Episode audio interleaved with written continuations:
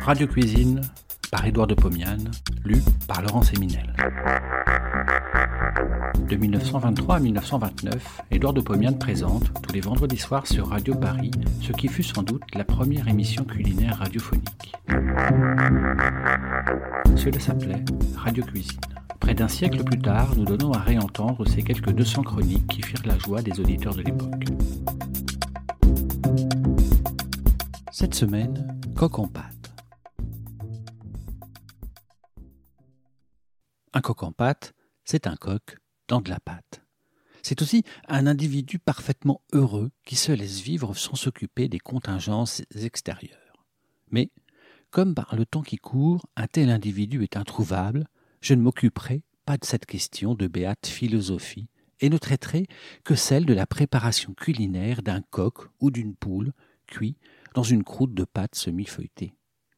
Est-il bien le moment de parler de poulet rôti Certes, à cette époque de l'année, les poulets sont chers. Aussi, est-ce le moment d'acheter un poulet pas trop gros et de le présenter d'une telle façon que son apparition sur la table provoque quand même une exclamation de joie et d'admiration?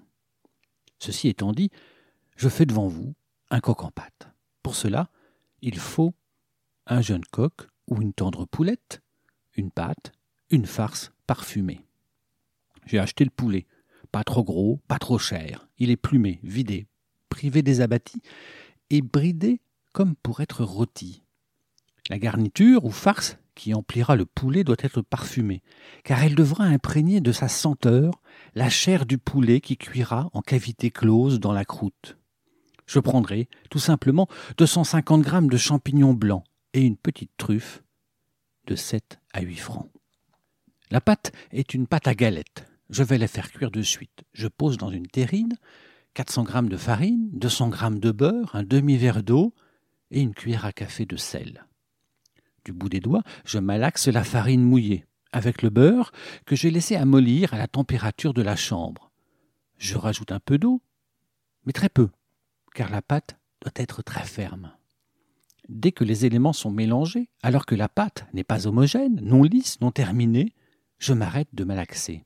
C'est là le secret de la réussite. Je couvre la boule de pâte avec une serviette et j'attends une heure.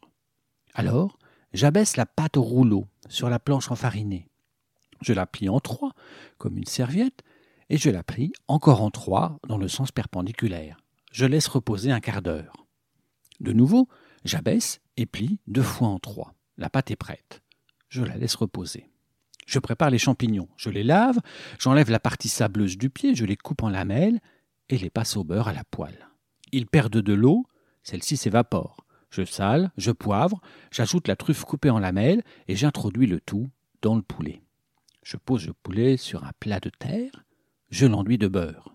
Je porte au four très chaud pour 25 minutes. Le poulet se colore, je l'arrose d'abord avec le beurre, puis avec un peu d'eau. Je retire le tout du four. Le poulet est à moitié cuit. Je mets le jus de côté. Je vais mettre le coq en pâte. Je pose la pâte sur la planche enfarinée. Je la baisse un peu de façon à faire un rectangle. Je coupe celui-ci en deux. D'une part, un tiers de la pâte, d'autre part, les deux tiers. Je mets le grand morceau de côté. J'abaisse au rouleau le reste de la pâte sur la planche enfarinée jusqu'à épaisseur de 3 mm environ. J'égalise le contour au couteau de façon à faire une surface elliptique. Je pose cette pâte sur le poulet. Elle le couvre et rejoint la pâte inférieure. Je sous dans les roulants, ces deux pâtes tout autour du poulet. Celui-ci est enfermé dans la pâte. Je badigeonne la surface avec du jaune d'œuf étendu d'un peu d'eau. Sur la planche, il me reste des renures de pâte. Je les abaisse et découpe des rondelles avec un verre à liqueur. Je pose ces dernières pour la décorer sur la surface de la pâte qui recouvre le poulet. Je badigeonne au jaune d'œuf, je perfore la surface avec des coups de fourchette et je ménage au milieu un trou grand comme une pièce de 50 centimes. Je porte au four très chaud pour une bonne demi-heure. La pâte cuit, gonfle, devient croustillante, elle se dort. Le spectacle est admirable. Je défourne, je laisse glisser le tout sur un plat, je réchauffe le jus et le verse dans une saucière. Je porte moi-même à table. C'est du délire. Pour découper, j'incise la croûte à la base. J'enlève la calotte. Le poulet apparaît tout doré. Une odeur de truffe emplit la pièce. J'enlève le poulet, je le découpe. Je découpe aussi la croûte de la calotte et celle de la base. Je pose les morceaux de poulet sur la croûte découpée. Je sers à chacun un petit morceau de poulet, quelques champignons et un grand morceau de croûte. J'arrose de jus et je sers en même temps des petits pois dans un légumier. C'est un festin royal, surtout s'il est arrosé d'un vieux corton. Bon appétit et à la semaine prochaine.